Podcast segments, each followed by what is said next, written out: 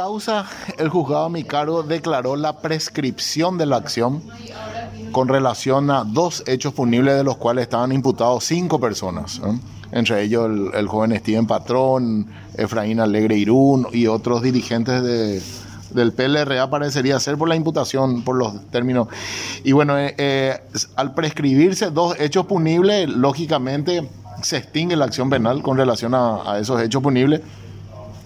Eh, y bueno, se, se, hizo un análisis de que la imputación fiscal fue presentada eh, pasado el tiempo que tenía el Ministerio Público para, para ejercer la acción. Eh, son hechos punibles que tienen un, un, máximo de sanción hasta tres años y la imputación fue presentada tres años, cuatro o cinco meses posterior.